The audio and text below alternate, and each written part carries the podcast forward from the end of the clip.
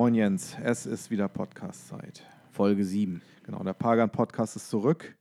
Und äh, bevor wir aber jetzt mit dem neuen Thema einsteigen, möchten wir uns an dieser Stelle nochmal recht herzlich bedanken für die vielen äh, positiven Rückmeldungen, die uns in letzter Zeit erreicht haben, zum Teil auf persönlichem Wege, aber auch über die sozialen Kanäle, über Instagram und Facebook. Und äh, das hat uns unheimlich gefreut und auch motiviert. Und äh, das ist auch der Grund, warum wir so schnell mit einer, einer neuen Folge jetzt am Start sind.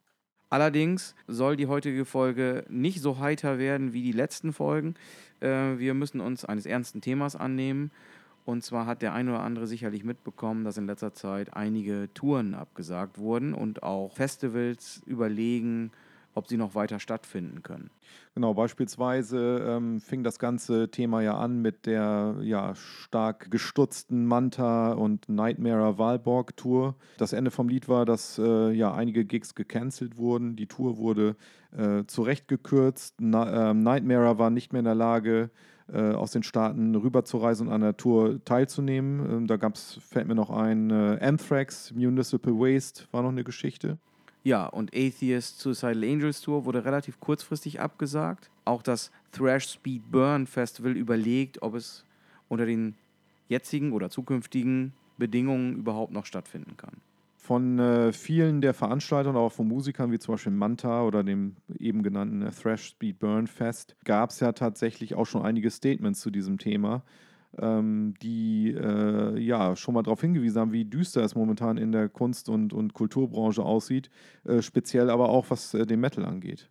Genau, an der Oberfläche erscheint es vielleicht den meisten Zuhörern eher so, als wäre alles wieder normal, wie vor der Covid-Zeit. Aber es gibt eben auch noch andere Dinge außer Rammstein, Iron Maiden oder Wacken. Ja, das, das war natürlich eitel Sonnenschein. Also äh, es sah ja zunächst recht positiv aus. Äh, Wacken nach, wie immer, glaube ich, nach, nach zwei, drei Tagen ausverkauft. Jetzt Rammstein müssen extra äh, Shows noch hinzufügen, weil der Vorverkauf explodiert ist. Wacken war sogar schon nach einigen Stunden ausverkauft. Oder Stunden, ja. Das ist ja mal total, finde ich immer wieder faszinierend. Die können natürlich auf ihre, sag ich mal, Gefolgschaft zählen. Rammstein als ist dann wirklich eine, eine Riesenband. Auch da, ne, die haben diese Probleme nicht. Ich kann mich daran erinnern, Iron Maiden war super besucht in Bremen, da waren wir beide ja auch. Die Ärzte-Tour war auch sehr positiv und, und gut besucht. Aber im äh, Underground, sage ich mal jetzt, oder unter dieser Oberfläche der Mega-Bands, mega großen Bands, da brodelt es gewaltig und äh, wir wollen uns dieser Sache heute mal äh, annehmen. Eine Neuigkeit haben wir in dieser Folge vorbereitet und zwar wollen wir auch andere Leute zum ersten Mal zu Wort kommen lassen, die aus der Musikbranche stammen. Genau, wir haben ja die mehr oder weniger auch so ein bisschen die Scheuklappen auf. Wir sind Fans und Musiker und wir haben uns überlegt, es macht auf jeden Fall Sinn, auch Leute aus der Veranstaltungsbranche mal zu Wort kommen zu lassen.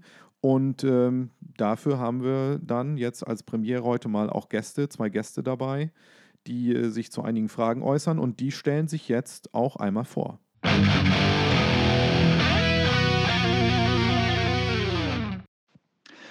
Ja, mein Name ist Marco Hanneken, ich bin 44 Jahre alt und arbeite als Veranstaltungskaufmann im Zollhaus in Leer.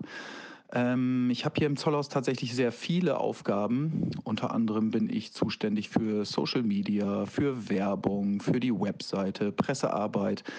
Ähm, aber meine Hauptaufgabe ist Booking und das Planen und Durchführung der Kulturveranstaltungen. Also ich mache alle Konzerte, Lesungen, Comedy-Sachen, Shows etc und bin seit 2022 festangestellt, war vorher 2021 projektbezogen für Neustadt Kultur eingestellt. Also man kann sagen, ich bin so ungefähr seit einem, etwas mehr als einem Jahr im Zollhaus tätig.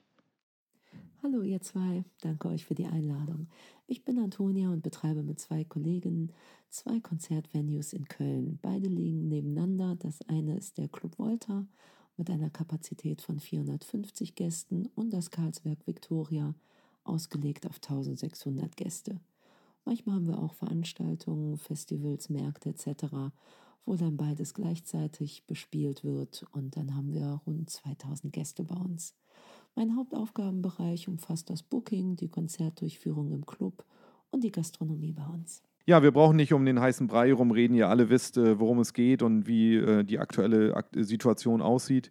Wir haben äh, natürlich die, eventuellen Covid-Beschränkungen wieder im Herbst, Winter oder zumindest die Möglichkeit mit Maskenpflicht 2G, 3G und auch Beschränkungen bezüglich der Besucherzahl. Ähm, dann haben wir den Ukraine-Krieg, der noch hinzukommt. Und äh, dazu auch noch äh, explodierende Energiekosten und last but not least äh, letztendlich auch noch äh, die Inflation, die vielen zu schaffen macht. All die von dir genannten Dinge haben natürlich Einfluss auch auf die Kalkulation ähm, im Hinblick auf Konzerte. Und äh, gerade für Veranstalter ist natürlich auch das immer zu bedenken. Die Kosten bei einer Veranstaltung, ja, die sind sehr vielfältig. Das fängt an bei der Gage. Ähm, da hat man meistens eine Festgage plus einen Prozente-Deal, der meist irgendwie 60-40 ist. Also 60 Prozent gehen dann nochmal an den Künstler, 40 Prozent bleiben bei uns. Und von unseren Prozenten, also sagen wir mal von unseren 40 Prozent, zahlen wir dann noch die Unterkunft und Verpflegung der Band oder der jeweiligen KünstlerInnen. Dann äh, noch die Veranstaltungstechnik, also Ton und Licht, müssen wir meistens dazu buchen. Wir haben zwar auch eine kleine Anlage im Zollhaus, ähm, aber das reicht für die großen Konzerte im großen Saal, reicht das nicht aus. Deswegen muss man da immer noch was dazu buchen. Dann natürlich den oder die betreuenden Techniker, die müssen bezahlt werden. Security, Personalkosten, eventuell Rettungsdienst, wenn es ein größeres Konzert ist.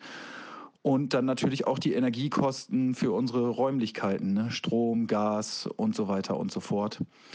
Am Ende bleibt dann für den Veranstalter bei den Konzerten leider nicht so viel Geld hängen. Es sei denn, es ist tatsächlich sehr gut besucht. Meistens hat man so den Break-Even, also der Punkt, wo man kostendeckend gearbeitet hat mit den 40 Prozent von den Ticketeinnahmen. Ja, der liegt dann oftmals bei 400 Leuten oder sowas.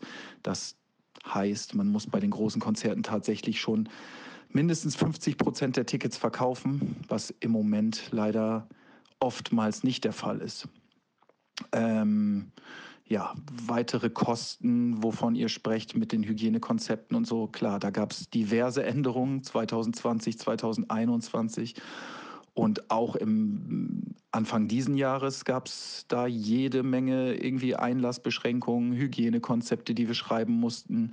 Wir mussten uns ja quasi wöchentlich auf neue Regeln und Beschränkungen einstellen. Aber das ist ja jetzt erstmal Gott sei Dank vorbei, auch wenn man nicht weiß, was dann ab Oktober wieder kommt. Aber wie gesagt, ab Oktober ist momentan ja alles eher hypothetisch und darüber machen wir uns zurzeit keinen Kopf.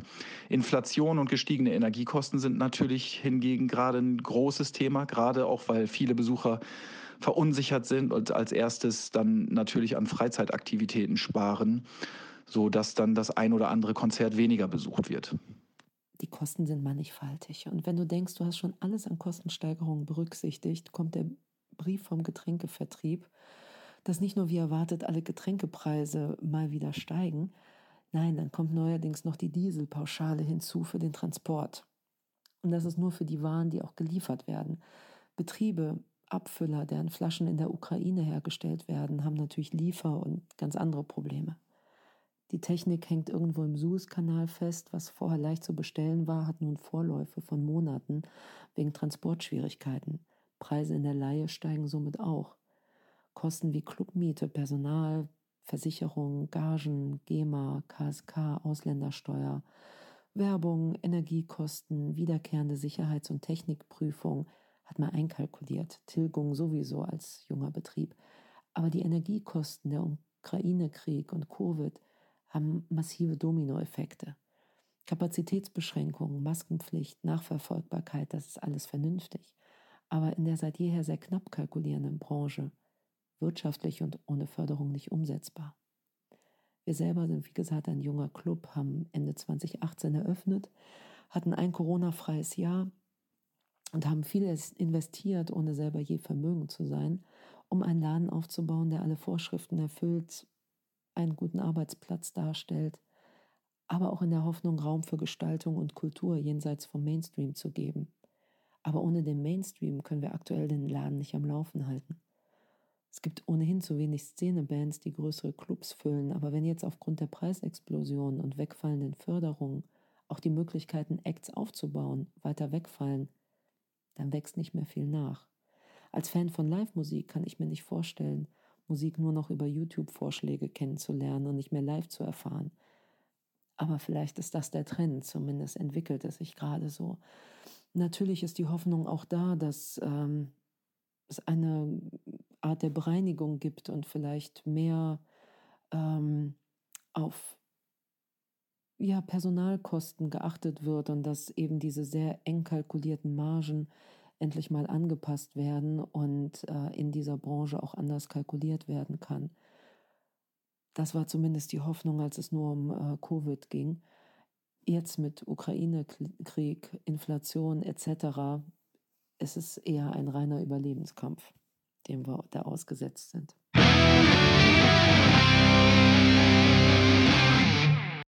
Das ist ja interessant, ähm, das mal so zu hören von einem Veranstalter, welche Kosten da entstehen und äh, das kann sich der gemeine Fan ja oft gar nicht vorstellen.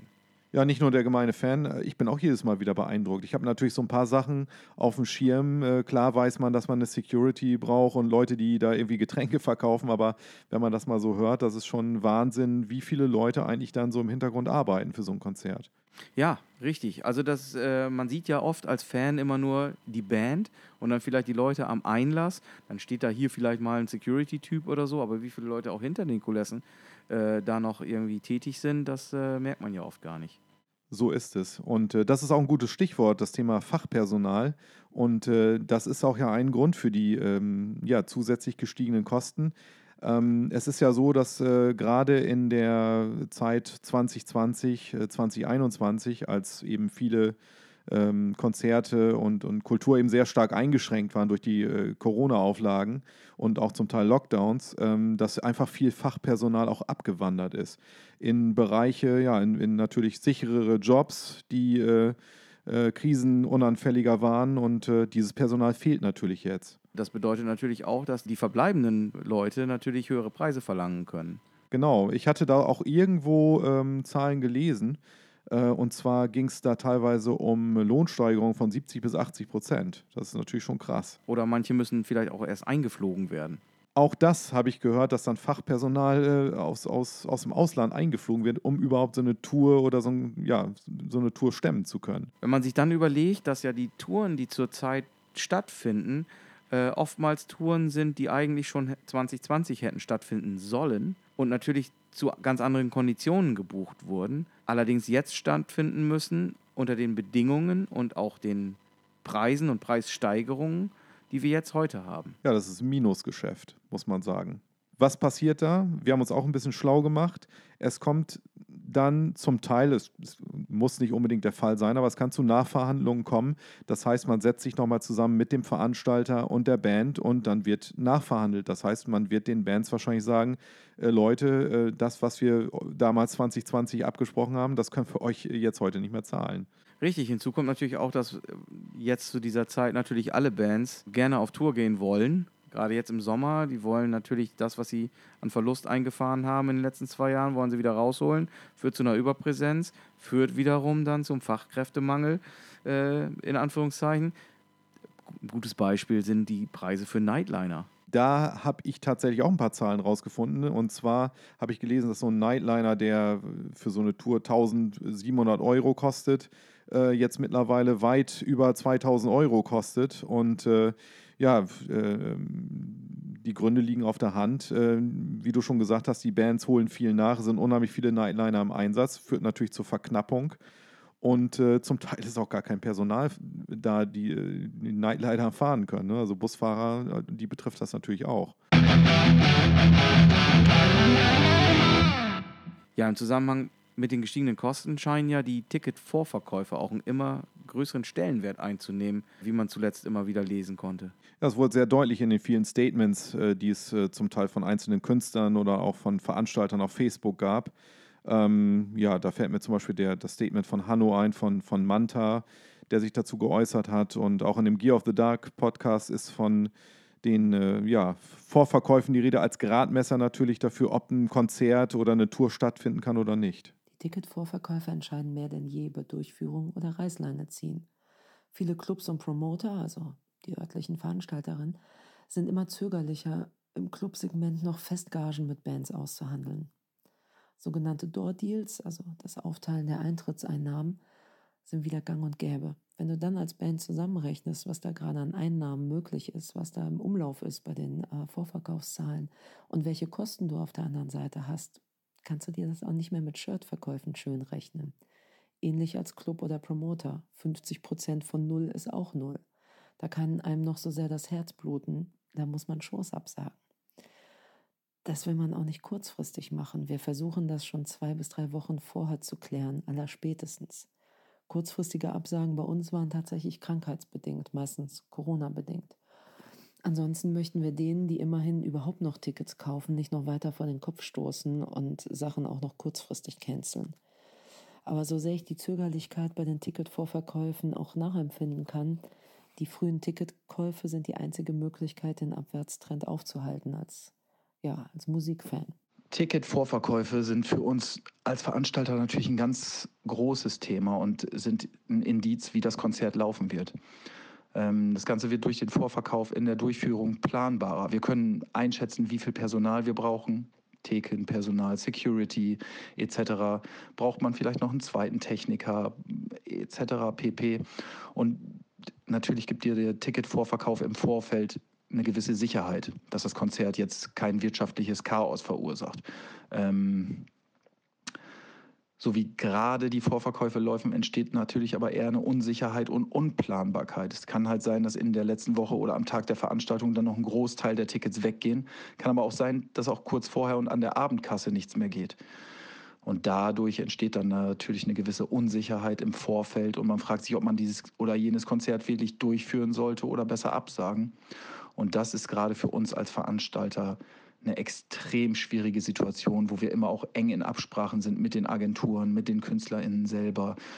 Und da irgendwie dann eine Lösung zu finden, sagt man dieses Konzert ab oder möchte man das tatsächlich noch durchführen, so wie es jetzt gerade geplant ist. Wir haben natürlich auch immer noch eine Abendkasse, aber auch die Abendkassenthematik muss erstmal wieder in die Köpfe der Leute rein, weil sie es gewohnt sind durch Corona, dass da irgendwie alles im Vorverkauf nur noch geht und ähm, ja, Jetzt gerade ist es so, glaube ich, dass viele Leute eher sehr kurzfristig entscheiden, ob sie auf ein Konzert gehen oder nicht weil man halt auch erst an dem Tag, und ich kann es auch nachvollziehen, weil man erst an dem Tag weiß, oh, ich habe kein Corona, ich habe jetzt gerade noch ein bisschen Geld in der Tasche, jetzt leiste ich mir das Konzert mal oder möchte mir das leisten. Aber für uns als Veranstalter macht es das natürlich nicht leichter. Ich kann das total nachvollziehen. Ich selber habe auch noch Karten zu Hause rumliegen von Ozzy und von Manowar, die eigentlich auch schon vor drei Jahren hätten stattfinden sollen. Und wenn ich mir überlege, ich müsste mir jetzt Karten im Vorverkauf kaufen für was weiß ich wie viel Geld, wovon ich, wo, wo ich dann auch nicht weiß, ob die überhaupt stattfinden, da überlege ich mir doch dreimal, ob ich mir die auch noch zusätzlich hinlege, die Karten, vor allem im Hinblick auf die Kosten, die eventuell im Herbst und Winter noch auf uns zukommen, angesichts der ja auch von den Personen hier angesprochenen Kostensteigerungen im Hinblick auf Energie und Inflation und so weiter. Ja, im Fall Ossi muss man ja auch sagen, die Zeit äh, rennt. Ne? Also das ist ja jetzt auch ein spezieller Fall. Also da bleibt auch nicht mehr viel Zeit, glaube ich. Naja, aber ich, ich sehe das genauso. Ähm, da kommen ja ganz viele Fragen äh, auf einen zu, wenn man sich jetzt Tickets kauft. Natürlich nervt es sich, die Dinger jetzt wieder irgendwo an die Pinnwand zu hängen, wenn ne, es verschoben wird. Dann ist natürlich die Frage, habe ich denn überhaupt auch dann wieder Zeit, äh, wenn das Konzert verschoben ist? Man guckt ja, man hat einen vollen Terminkalender und man guckt ja schon, wo passt das rein. Das mag dieses Jahr okay sein, nächstes Jahr mag das vielleicht ganz anders aussehen. Ähm, dann gibt es weitere Probleme. Ich kann selber krank werden beispielsweise, ja, äh, kann dann nicht auf das Festival oder auf das Konzert. Dann ähm, geht man vielleicht wegen bestimmter Bands nur irgendwo hin. Dann ist Musiker XY von der Band, die ich gerade gerne sehen will, krank. Die Band fällt aus. Ist natürlich auch nicht so geil. Gerade so Vorbands, wenn ich an äh, Ozzy denke. Ozzy war geplant mit Judas Priest als Vorband. Ob das in dem, in dem Package tatsächlich dann so stattfinden wird, wenn überhaupt, ist natürlich die Frage. Ähm, das sind so viele Unsicherheiten. Da kann ich auch verstehen, dass die Leute sich die Karte lieber in der Abendkasse kaufen, einfach nur um auf Nummer sicher zu, zu gehen. Hinzu kommt ja auch die Unsicherheit, ob man denn die Kosten vernünftig erstattet bekommt. Vorverkaufsgebühren kriegt man nicht wieder. Und äh, das ist natürlich auch Rennerei. Also da hinterher zu gehen, wo kriege ich das Geld wieder und, und, und so weiter. Das kann man sich alles ersparen. Ne? Vielleicht bin ich selber von Quarantäne betroffen, wie du ja auch gesagt hast. Ja, da, da, kommen viele Faktoren zusammen. Also da, da scheint mir, äh, oder gerade was den Vorverkauf angeht, das scheint ein Riesenproblem zu sein, weil einerseits das mittlerweile als Gradmesser anscheinend ja wohl gilt, um überhaupt zu überlegen, findet das noch statt oder nicht. Auf der anderen Seite natürlich die, die äh, Besucher oder Fans, sage ich jetzt einfach mal, äh, wirklich erstmal abwarten und gucken, was kommt. Was wir vergessen haben, ist, ist ja auch, was, was gibt es für Corona-Beschränkungen? Muss ich da eine Maske aufsetzen oder äh, wird da nur mit halber Kapazität gefahren? Das ist ja alles unklar. Ja, und natürlich ist es für große Festivals viel leichter, wenn mal eine Band ausfällt, da vielleicht mal einen Ersatz zu besorgen oder dann fällt das vielleicht nicht so sehr ins Gewicht, ob jetzt irgendwie von 50 Bands eine nicht da ist. Äh, wenn du natürlich aber eine Clubshow hast mit drei Bands und dann fällt äh, der Headliner aus, dann hast du natürlich ein Problem. Merkt man ja auch selber. Ähm, wir haben in letzter Zeit ähm, auch sehr viele Anfragen gekriegt, ob wir spontan einspringen können, weil irgendwelche Bands auf, auf Festivals oder, oder Konzerten ausgefallen sind. Richtig. Ja, das gab es vorher auch nicht. Ne? Also so spontan könnt ihr morgen irgendwie hier und da spielen. Ne? Das gab ja vermehrt diese Anfragen und äh, dazu muss man auch sagen, dass wir selber ja auch noch einige Shows spielen zwischen Oktober und Dezember und da bin ich auch mal gespannt, ob die überhaupt stattfinden. Ja, ich auch. Ja, nun stellt sich die Frage, ist das speziell ein deutsches Phänomen mit den ganzen Konzert- und Tourabsagen oder ist das äh, generell in Europa so? Also ich auf, auf jeden Fall aus Übersee oder jetzt speziell USA habe ich äh, noch nichts gehört von irgendwelchen äh, Tour- oder Konzertabsagen. Die Anthrax-Tour findet, glaube ich, auch in England durchaus noch statt. Ja. Also in erster Linie die Frage, ist das, ist das jetzt ein deutsches Problem? Es gibt ja die Klischees von deutscher Angst und dem Bild von der 99-Cent-Wurst auf dem teuren Weber-Grill. Sind natürlich Verallgemeinerungen und vereinfachte Darstellungen, aber generell empfinde ich uns nicht als sonderlich leidenschaftliches Völkchen und als recht festgefahren. Wir machen uns schnell Sorgen, können nicht genießen, geben wenig Geld für Alltagsgenüsse aus, stehen mehr auf materielle Wertanlagen. Das jetzige Weltgeschehen untermauert diese Eigenschaften und das Weniger an immateriellem Genuss wird nun erst recht zurückgefahren, da die Angst oder besser gesagt die Sorge hinzukommt, wie sich die Kostensteigerungen durch Inflation, Energiekosten etc. denn wirklich auswirken werden ohne die Kosten schon umfassend zu kennen, wird sie schon gewappnet. Ist ja auch vernünftig. So sind wir halt. Kann ich auch nicht verurteilen. Ich habe ja schon erwähnt, dass wir als Betrieb auch wirtschaftlich agieren müssen. Aber entsprechend wenig Platz ist da für die nicht systemrelevanten Erlebnisse und Erfahrungen. Auch wenn sie auf lange Sicht gesehen, also aus meiner Sicht, relevant für jede Gesellschaft sind. Und wir sind ja auch verwöhnt. Gehe ich diesen Monat nicht auf fünf Shows, kann ich nächsten Monat ja auf fünf weitere gehen. Meine Lieblingsbands touren eh regelmäßig und das Line-up von dem Festival gehend langweilig, habe ich alles schon 15 Mal gesehen. So fühlt es sich noch an. Für uns innerhalb der Branche fühlt es sich nicht mehr danach an, dass man alles verschieben kann auf bessere Zeiten oder wenn man gerade mal Bock hat.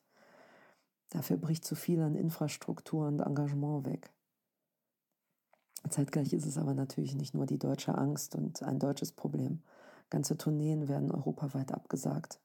Brexit, neue Einfuhrbestimmungen, Covid, Reisebeschränkungen, enges Routing. Das Problem geht über die Landesgrenzen hinaus. Und dann das Damoklesschwert, ob es denn wieder Kapazitätsbeschränkungen geben wird, Maskenpflicht geben wird, wie überhaupt der nächste Corona-Herbst aussieht. aussieht. Ähm, das schürt die deutsche Angst, aber auch jenseits von Deutschland. Naja, zu der deutschen Situation kann ich eigentlich gar nicht viel sagen. Ich weiß es nicht und das kann ich auch nicht beurteilen, denn ich kenne ja tatsächlich nur die deutsche Situation. Ich höre immer wieder, auch wenn ich irgendwelche anderen Podcasts höre, zum Beispiel Gear of the Dark habe ich jetzt viel gehört, auch weil Hanno von Manta natürlich ganz viel darüber gesprochen hat, dass bei denen auch die Tournee ausgefallen ist und so weiter, beziehungsweise verkleinert wurde. Und er sagt ja auch, dass es in den USA irgendwie besser läuft mit den Ticketverkäufen und sowas und dass da alles wieder relativ normal ist.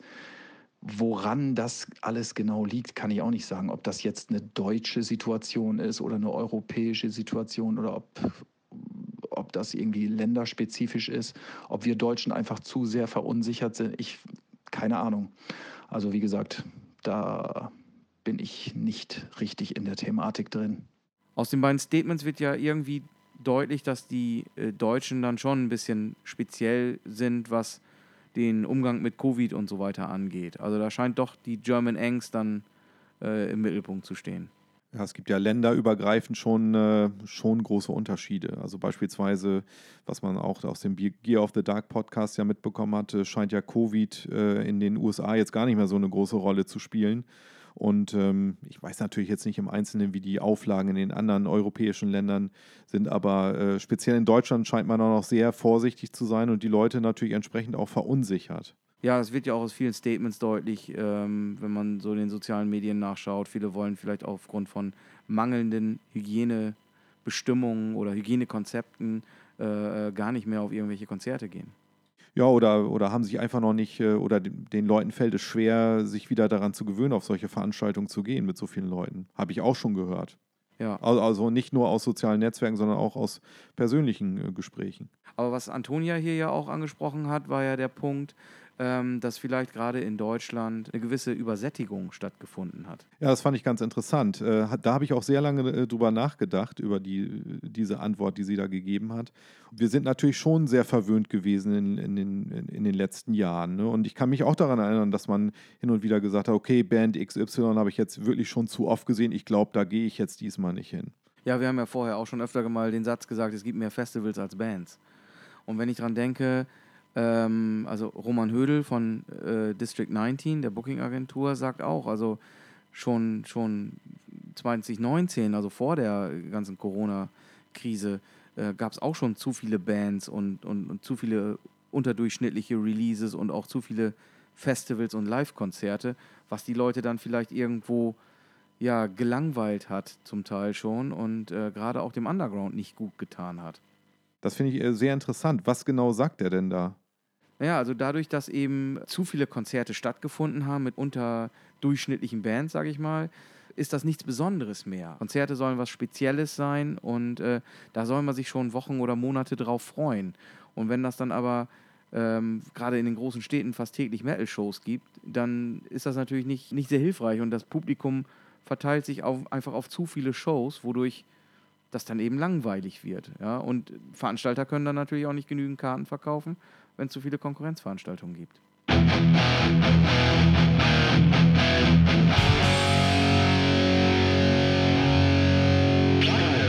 Wo sieht denn eine Clubbesitzerin in Deutschland die Gründe für abgesagte Touren? Die Gründe für abgesagte Tourneen sind in erster Linie gestiegene Kosten, die man nur bedingt an Konsumentinnen weitergeben kann. Die haben selber Sorge um Kostensteigerungen, Lebensunterhalt etc. Zudem kommen aber auch personelle Engpässe, Überangebot an Konzerten, Sorge vor Infektionen mit Covid, gerade in geschlossenen Räumen. Ganze Tourneen fallen aus wegen Corona-Erkrankungen innerhalb der Crew. Die Branche, gerade im Club- und Subkulturbereich, wie Metal es größtenteils auch weiterhin ist, ist ja geprägt von Überzeugungstätern, Überlebenskünstlern, Menschen, die ohnehin schon immer mit knappen Margen aus Leidenschaft heraus agieren. Aber bei den knappen Gewinnmargen ist kein Überlebenspuffer mehr. Wie gerne würde ich munter kleine Shows buchen, Bands Chancen geben, aufgebaut zu werden, Verluste verkraften können mit der nächsten besser verkauften Show, mir äh, schön rechnen können. Aber ich bin halt keine One-Woman-Show mit einem prall gefüllten Bankkonto. Wir sind ein Team und als Betreiber tragen wir die Verantwortung, wirtschaftlich zu agieren, haben Kredite abzubezahlen, haben Arbeitnehmende, Partnerfirmen, die bei uns gebucht werden. Da ist immer weniger Platz für Herzensprojekte und für Aufbauthemen. Und so bleibt eine live-affine Szene wie Metal, wo sich eine Band ihre Sporen auf der Bühne verdienen soll, stehen, stagniert und baut sich am Ende leider auch mit selber ab. Konzert- oder Tourabsagen sind natürlich für alle Beteiligten äh, immer furchtbar. Die Fans haben sich Wochen, Monate lang auf die Konzerte gefreut, auf einen schönen Abend gefreut. Bands haben sich drauf gefreut. Man darf noch nicht vergessen, dass dadurch auch weniger Merchandise verkauft wird äh, auf den Konzerten. Man kann seine Musik nicht präsentieren, wird nicht bekannter dadurch. Veranstalter haben natürlich ein Einnahmenproblem. Ja, in sozialen Netzwerken wird das natürlich immer heiß diskutiert und äh, da wird auch immer sehr, sehr schnell von der Verantwortung gesprochen. Wer ist verantwortlich dafür oder wer ist vielleicht auch schuld an der ganzen Sache? Schuld ist hier glaube ich irgendwie niemand und hier kannst du auch nicht auf jemanden zeigen und irgendwie Schuldzuweisungen aussprechen. Ich glaube auch, dass das der falsche Ansatz ist. Also wir müssen jetzt irgendwie sehen, dass wir unsere Besucher wieder zurückgewinnen und nicht noch mehr abschrecken, indem wir sagen, du, du, du bist jetzt irgendwie schuld an irgendwas. Es gibt hier nun mal ganz vielfältige Gründe, warum die Leute gerade noch nicht oder noch nicht auf Konzerte gehen oder noch eher vorsichtig sind. Also es gibt ja Angst vor Corona, sie haben wenig bis kein Geld, diese drohende Inflation, Energiekrise. Einige sind gemütlich geworden und haben vielleicht verlernt, auf Veranstaltungen zu gehen es finden viele andere Veranstaltungen parallel statt, gerade wenn du irgendwie am Wochenende guckst, wie viele Veranstaltungen in diesem Sommer alleine jetzt so in Ostfriesland sind. Das ist ja schon der Wahnsinn. Da weiß man ja selber gar nicht, auf welche Veranstaltung man gehen soll. Ähm, dann haben viele noch viele Karten von verschobenen Konzerten in der Schublade liegen oder am Kühlschrank hängen, wie man immer so schön sagt. Und genau, ich glaube, dass, dass es da ganz viele vielfältige Gründe gibt, warum die Leute nicht auf die Konzerte gehen. Ähm, da jetzt aber jemandem die Schuld zu geben, weiß ich nicht.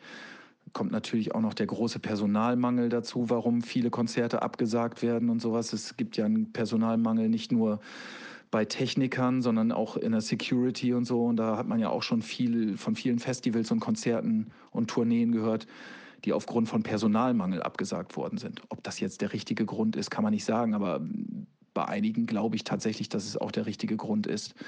Ähm, weil es gab irgendwo im Süden, glaube ich, das Puls-Festival, die mussten absagen, weil sie einen Tag vor Festivalbeginn festgestellt haben, dass die Security-Firma, dass es die gar nicht mehr gibt, beziehungsweise dass sie viel zu wenig Security-Leute haben. Ne? Und ja, das sind alles ganz, ganz viele Gründe und die meisten Gründe kann ich sogar ganz gut nachvollziehen und auch verstehen. Und äh, was ich unbedingt vermeiden möchte und auch vermeiden wollte durch den offenen Brief, und ich hoffe, dass es auch so rüberkommt, ist, dass ich irgendwie mit dem Finger auf Leute zeige und denen irgendwie die Schuld daran gebe an dieser Krise. Da ist niemand jetzt irgendwie persönlich schuld dran. Und ähm, ich wollte einfach nur sachlich darüber sprechen und irgendwie die derzeitige Situation klar machen, weil ich das Gefühl hatte, dass viele Leu vielen Leuten das nicht bewusst war. Also viele haben mir auf die Schulter geklopft und gesagt, es läuft so super im Zollhaus bei euch, ich sehe euch ja überall. Und die Konzerte sind ja bestimmt alle ausverkauft und so. Und das, diese, diese Äußerungen sind natürlich weit weg von der Realität. Und ich glaube, man musste viele Leute mal darüber aufklären, warum das jetzt so ist. Laut Marco ist ja die Schuldfrage hier ähm, nicht eindeutig zu beantworten. Und ähm, er sagt ja selber, es gibt da keine Personen in dem Sinne, die konkret Schuld haben. Das sehen viele Menschen natürlich in den sozialen Netzwerken komplett anders. Da gibt es die Ansicht, dass die Politik die Kulturszene komplett zerstören möchte. Dann gibt es wiederum andere, die sagen, nein, nur die Fans sind schuld, weil sie nicht genügend Tickets kaufen. Also einen groß angelegten Plan, die, die Kulturszene zu zerstören, sehe ich da eigentlich nicht. Also das halte ich für zu extrem und ich wüsste auch nicht, was die Politik da jetzt irgendwie von hätte. Äh, also das kann ich nicht ganz nachvollziehen. Aber ähm, ja, es gibt schon Stimmen, die die Politik so ein bisschen in der Pflicht sehen und auch, auch vielleicht so ein bisschen auch als Übeltäter des ganzen äh, Dilemmas. Ähm, also da fällt mir wieder das äh, Thrash Speed Burn Fest ein. Ja, der Veranstalter hat äh, zum Beispiel gesagt, dass äh, die Diskussion über das Infektionsschutzgesetz und die eventuellen Auflagen, die, die ja schon im August begonnen haben, natürlich zu großer Verunsicherung geführt haben und auch äh, dazu geführt haben, dass die Vorverkäufe da extrem eingebrochen sind. Und ähm, ja, allgemein herrscht immer noch Planungsunsicherheit und man befürchtet auch, dass die einzelne Bundesländer da unterschiedlich agieren und dass dann wieder großes Chaos herrscht. Und das größte Problem ist eigentlich, dass, dass eigentlich auch so ein Teufelskreis entsteht, dass durch diese Unsicherheiten und die, die, die, äh, ja, die mangelnden Vorverkäufe dass, dass, dass eben die, das zu Absagen führt, was natürlich wieder zur Folge hat, dass noch weniger Leute im, bereit sind, im Vorverkauf Karten zu kaufen, weil sie natürlich denken, okay, das wird wieder abgesagt, die Konzerte finden wieder nicht statt. Und äh, das ist natürlich, führt nicht dazu bei, dass äh, da so schnell eine Lösung herbeigeführt wird. Meiner Ansicht nach hat die Politik keinen tieferen Plan, sondern einfach den Fokus nicht so sehr auf die Konzert- und Veranstaltungsbranche. Denke, dass die in dieser, ähm, in diesem ganzen ähm, Konzert- und, und Veranstaltungsbereich einfach nicht so firm sind und sich gar nicht vorstellen können, was für Auswirkungen ihre Entscheidungen vielleicht auf diese Branche haben. Von daher denke ich, es ist keine Mutwilligkeit dahinter, sondern eher mangelndes Interesse oder, oder fehlender Fokus auf diese Branche? Ja, da gibt es ja von bis. Ne? Also bei Kultur wird ja auch ganz schnell über irgendwelche Wagner-Festspiele gesprochen und äh, ob jetzt äh, da die Politik auch äh, die kleinste Subkultur, ja, so unsere Szene praktisch im Fokus hat, das äh, bezweifle ich auch mal. Ich glaube, wenn wir die Frage nach den Schuldigen stellen, dann darf man sich halt nicht äh, einfach machen. Auch Roman Hödel von District 19 sagt auch, die Sache ist wesentlich komplexer, als so mancher Populist vermuten lässt. Er sagt, wenn alles so simpel wäre, gäbe es vermutlich auch eine einfachere Lösung. Ja, wir haben ja jetzt schon äh, viel gehört. Wir haben über verschiedene Ursachen, Probleme gesprochen und äh, wahrscheinlich seid ihr jetzt schon mega deprimiert, aber wir wollen natürlich auch über Lösungen sprechen. Ja, die Lösungen für die Zukunft. Ähm, ich denke, es muss auf jeden Fall für 2023 neue Hilfen geben. Es muss neue Fördermittel geben für die Kultur, damit die Kultur überhaupt weiterhin existieren kann. Ähm, wir müssen weiterhin qualitativ hochwertiges Programm bieten können, um das Publikum weiter zurückzugewinnen. Wenn wir jetzt nächstes Jahr viel weniger Veranstaltungen haben, nicht mehr uns die großen Künstler leisten können oder wollen, weil wir denken, oh, das ist wirtschaftlich aber ein ganz großes Risiko und so weiter und so fort. Ich glaube, dass man dann eher noch mehr Publikum verlieren wird. Deswegen muss es jetzt darauf ankommen, dass, es, dass da Hilfen und Fördermittel klargemacht werden. Irgendwie äh, habe ich jetzt gerade auch schon von dem ersten Wirtschaftspaket da irgendwie gehört über eine Milliarde. Wo genau das dann alles hingeht, weiß man natürlich auch nicht. Aber ähm, das ist ja schon mal ein ganz gutes Zeichen, dass, dass äh, da weitere Förderungen für die Kultur geben wird. Ne, natürlich muss man auch selber sich dauernd hinterfragen. Man darf sich auch nicht irgendwie zu sicher fühlen und in seiner Komfortzone bewegen irgendwie. Man muss irgendwie bereit sein, neue Wege zu gehen, Zielgruppe wieder zurückzugewinnen. Aber das mussten Kulturschaffende ohnehin immer, glaube ich. Man musste sich immer irgendwie neu aufstellen und gucken, was passt denn jetzt gerade hier. Wir sind in diesem Jahr natürlich auch in der super Situation im Zollhaus, dass wir ganz vielen Zielgruppen erstmal, ganz viele Zielgruppen erstmal anspielen können, dadurch, dass wir die Fördermittel haben. Und daraus muss man dann die Schlüsse für sich ziehen, glaube ich, wie es dann im nächsten Jahr oder in der nächsten Zeit dann weitergeht. Ne? Für uns ist natürlich auch extrem wichtig, dass wir möglichst viele Kulturinteressierte davon überzeugen können, Mitglied im Zollhausverein zu werden. Weil wenn je mehr Mitglieder wir haben, desto mehr Power haben wir natürlich auch im, im Auftritt gegenüber Stadt und Landkreis und auch finanzieller Natur. Also je mehr Mitglieder wir haben, desto mehr finanziellen Background haben wir und desto bessere desto mehr Spielraum haben wir natürlich, um bessere Künstler und Bands und so weiter und so fort ins Zollhaus zu holen. Deswegen ist es schon wichtig irgendwie für uns, wir brauchen finanzielle Unterstützung, wir brauchen Hilfen vom Staat, Fördermittel und wir müssen aber auch natürlich auch selber daran arbeiten, unser Publikum zurückzuholen und möglichst viele neue Mitglieder zu gewinnen. Welche Lösungen müssen deiner Meinung nach her, Antonia? Langfristig die Anpassung von E- und U-Musik, also die Anerkennung, dass Musikkultur auch jenseits von Oper und Philharmonie stattfindet und auch entsprechend dann gefördert wird. Aber auch die Anerkennung, dass Gastronomie und ein breites Kulturangebot ein elementarer Faktor für Tourismus und auch das Ansehen einer Stadt oder Region sind. Und auch für die, die in der Stadt leben, dass Tourismus nicht nur bedeutet, dass man sich hier den Dom anschaut. Die IG Gastro hat hier in Köln hart zu kämpfen. Sie haben einerseits schon viel erreicht und ähm, gerade aus der Politik gibt es positive Signale, aber es ist erschreckend zu sehen, wie gastrounfreundlich die Verwaltungsstrukturen hier sind. Da ist es wichtiger zu besprechen, welcher Grauton für die Außengastronomie noch vertretbar ist und welcher schon zu aggressiv ist. Und der ganze Funke, den es 2020, 2021 gab, ist schon wieder verpufft, als in der Phase ein breiteres Kulturangebot möglich war, zum einen durch Förderung von sei es Kulturamt bis hin ähm, von Bundesprogrammen, aber eben auch die Verwaltung mitspielte. Genehmigungsverfahren wurden vereinfacht, Zugänge geschaffen und es wurde ein Stück weit unbürokratischer gearbeitet, ohne dabei aber auch Sicherheitsvorkehrungen etc. zu vernachlässigen. Wir sind immer noch in Deutschland und es ist ja auch richtig, dass man darauf achtet. Nichtsdestotrotz dieser Funke an Solidarität und gemeinsam was zu schaffen und zu ermöglichen, ist wieder komplett verpufft. Ich verstehe es nicht und das enttäuscht mich auch tatsächlich, denn das war das äh, Schöne in der Krise, dass es da diesen Funken gab und natürlich war die Hoffnung, weiter darauf aufzubauen.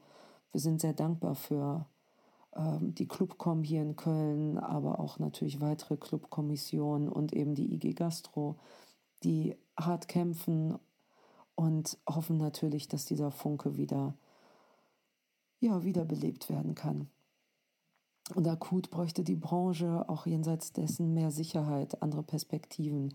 Regelmäßig fallen von Regierungsseite Aussagen dahingehend, dass eine Maskenpflicht und Kapazitätsbeschränkung zurückkommen können. Und ich kann das verstehen, dass man das aus Regierungssicht sich auch offen halten muss und Covid-Entwicklungen nicht immer vorhersehbar sind. Aber diese Aussagen lassen die Veranstaltungsbranche weiter abstürzen, ohne dass es jetzt noch die Scholzsche Bazooka gäbe, wobei die auch Ladeschwierigkeiten hatte. Die jetzigen Hilfsprogramme sind weit weg von der bisherigen Überbrückungshilfe. Und wenn man dann Wacken Ausverkauf in fünf Stunden und Helene Fischer vor einem Mob an Menschen sieht, sei es jetzt mit oder ohne Schweinemedaillon, denkt man auch, läuft doch wieder. Was wollen die denn? Was jammern die denn so? Ich bin daher Bands wie Manta dankbar, die sich nicht hinter Formulierungen wie logistischen oder produktionstechnischen Problemen verstecken, aber auch nicht jammern, sondern einfach klar die Probleme ansprechen und darlegen, weshalb sie nicht die ganze Tour fahren können. Denn nein, es läuft nicht wieder. Und dann noch ein weiterer Punkt, der gerade jetzt natürlich in Zeiten von vielen stornierten ähm, Shows und Tourneen ähm, ja, präsenter geworden ist, sind die Vorverkaufsgebühren. Auf dem bleiben Ticketkaufende sitzen. Und so schön es auf der einen Seite ist, die gängigen Portale zu haben und natürlich auch einen guten äh, Vertrieb an Tickets ähm, zu haben und die Ticketkaufenden sich auch sicher fühlen können, denn mittlerweile gibt es ja leider auch schon bei den kleinsten Punk-Shows irgendwelche Scammer im Netz, die äh, Gutgläubigkeit ausnutzen oder Verzweiflung ausnutzen, wie auch immer, ähm, und Fake-Tickets verkaufen, nicht vorhandene Tickets verkaufen. Aber diese Vorteile der großen Ticketanbieter wiegen nicht auf, dass die Leute jetzt auf großen oder auf ja, nennenswerten Gebühren sitzen bleiben, was beim einzelnen Konzert sicherlich noch zu vertreten ist. Aber wenn man ein gängiger äh, oder häufiger Konzertgänger ist, so wie das in der Metal-Szene ja doch noch der Fall ist oder lange Zeit der Fall war und hoffentlich auch wieder mal der Fall sein wird, dann äh, sind da schon nennenswerte Summen. Und das sind Gebühren, die weder Bands, Clubs noch Veranstaltenden zugutekommen, sondern nur den Vorverkaufanbietern. Als Club wird man dann regelmäßig beschimpft und als Veranstaltende auch, weshalb man nicht den ganzen Ticketpreis zurückgeben würde, weil viele einfach nicht wissen, dass die Gebühren nur, dem, äh, nur beim Ticketservice landen. Das wäre also etwas, das ja, dem auch Einhalt geboten werden muss. Da haben wir natürlich zwei Dimensionen. Einmal die Politik, die sicherlich unterstützend wirken kann mit entsprechenden Fördermaßnahmen äh, oder Fördergeldern und äh, ja, natürlich dann Änderungen der Struktur, dass man vielleicht einfach mehr Value for Money bietet. Für uns stellt sich noch die Frage, wie ist denn eigentlich jetzt die aktuelle Stimmung in der Szene oder speziell in der Veranstaltungsbranche und wie soll es weitergehen? Ja, die allgemeine Stimmung ist natürlich jetzt gerade sehr angespannt. Kannst du dir ja vorstellen, wenn überall Tourneen abgesagt werden, ähm, Veranstaltungen maximal mit 30 Prozent irgendwie ausgelastet sind und so. Na klar, machen wir uns alle irgendwie Sorgen um unsere Jobs und auch um den Verbleib der Kultur. Und wollen die Leute überhaupt noch auf Kulturveranstaltungen? Man, man hinterfragt sich halt die ganze Zeit sich und die komplette Branche und das komplette Sein und naja, deswegen ist das schon sehr angespannt. Trotzdem wollen wir nicht ins Jammern und wieder so eine Bittstellerrolle verfallen, sondern wir wollen eigentlich positiv nach vorne schauen. Und wir freuen uns auf jede Veranstaltung, die wir momentan durchführen können, weil wir auch noch genau wissen, wie, es, wie die Lage war 2020 und 2021, als gar nichts ging. Und ich freue mich tatsächlich jedes Mal schon beim Soundcheck auf irgendwie das nächste Konzert und ähm, habe mega Bock, mit den ganzen Künstlerinnen zusammenzuarbeiten und so, mit den Agenturen. Und wir glauben einfach an das, was wir tun. Wir hoffen durch die ganzen verschiedenen Maßnahmen, die wir ergreifen unser Publikum weiterhin zurückzugewinnen und dann hoffen wir einfach mal im nächsten oder im übernächsten Jahr auf wieder etwas mehr Normalität in der Veranstaltungsbranche und dass es keine neuen weiteren Einschränkungen gibt. Genau und dass wir dann mit unserem Programm und so wie wir momentan aufgestellt sind, dann äh, ganz gut dabei sind. Ändern werden sich in erster Linie die Preise, denn alle Steigerungen müssen irgendwo auch weitergegeben werden. Ob dort, wo sie weitergegeben werden, sie auch ankommen, ist eine andere Frage. Aber mit den Preissteigerungen einhergehend ändern sich ja auch die Löhne oder andersrum, die Lohnverhältnisse ändern sich und damit die Preise. Und der Part ist äh, immerhin positiv, denn die Branche, gerade im Szene- und Clubbereich, im Rock'n'Roll-Bereich, weiß noch nicht mal, wie Work-Life-Balance geschrieben wird oder was Arbeitszeiten einhalten denn überhaupt bedeutet. Es liegt natürlich daran, dass man das aus Leidenschaft macht und daher bereit ist, über Grenzen hinauszugehen und ja, auch Raubbau an sich selber zu betreiben. 18-Stunden-Schichten sind Standard und am nächsten Tag gleich nochmal und dann gleich nochmal. Es arbeiten viele Solo-Selbstständige in der Branche. Für sie ist das sowieso normal. Oder halt normal gewesen. Viele Solo-Selbstständige sind über die Pandemie in sicherere Berufe abgewandert. Es fehlt also an Arbeitskraft, an Material und an Gästen. Es lässt den Mut schon wanken, aber ich glaube, solange man eine Rock'n'Roll-Show in ihrer Live-Intensität nicht downloaden kann, ist der Rock'n'Roll auch nicht tot. Und das Bedürfnis abzuschalten und loszulassen kann aktuell doch nur noch wachsen und wird dringend benötigt. Also das Abschalten der Eskapismus auf jeden Fall. Und auch wenn es ein Luxusgut wird für viele, so ist es doch vielleicht letztlich auf lange Sicht gesehen systemrelevant. Wir haben jetzt ja viel gehört aus Veranstaltersicht, aus ähm, Booking-Sicht. Was bedeutet denn das jetzt für uns als Fan? Worauf müssen wir uns einstellen? Was können wir anders machen? Was sind vielleicht Lösungen, zu denen wir beitragen können? Was haben wir zu befürchten? Also ich könnte mir vorstellen, dass, äh, und die Effekte sind ja schon spürbar, dass man einige Tourneen einfach auch nicht mehr zu Gesicht bekommt. So, hier in Deutschland, vielleicht in Europa, ich weiß nicht, vielleicht muss man irgendwo ins Ausland fahren, wenn man bestimmte Bands sehen will. Das wäre natürlich so ein Worst-Case-Szenario. Äh, ähm, darüber hinaus könnte ich mir vorstellen, dass das eine oder andere Festival, auf das man gerne gegangen ist, gerade so diese kleinen, aber feinen Festivals, dass die ähm, ja, einfach nicht weitermachen und äh, dass sie vielleicht auch nicht mehr existieren. Das wäre ja so diese Gesundschrumpfung. Ähm, wobei das ist ja so ein Wort, ne, das kann man, das ist so ein zweischneidiges Schwert, ne? Ja, ich kann mir als erstes vorstellen, dass die Ticketpreise erstmal hochgehen. Das merkt man ja schon an den Festivals, die für die äh, nächsten Jahre oder fürs nächste Jahr äh, schon, schon feststellen. Ich glaube, Partisan hat äh, Preise enorm erhöht fürs nächste Jahr und auch äh, Wacken, habe ich heute erfahren, kostet 300 Euro. Und ähm, ich glaube, da geht die Reise hin, ähm, dass die Preise enorm steigen werden.